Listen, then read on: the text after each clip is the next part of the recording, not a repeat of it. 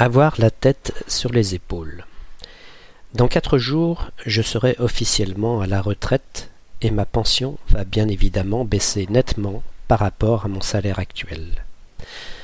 Ce moment va être difficile à gérer et je dois avoir la tête sur les épaules si je veux boucler mes fins de mois sans souci.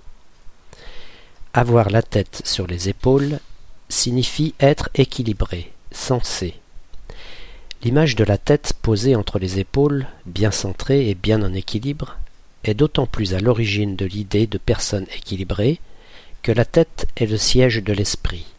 Celui dont l'esprit est à sa place est symboliquement quelqu'un de sensé. Et bien sûr, on ne peut s'empêcher d'opposer cette expression à son contraire, qui est perdre la tête.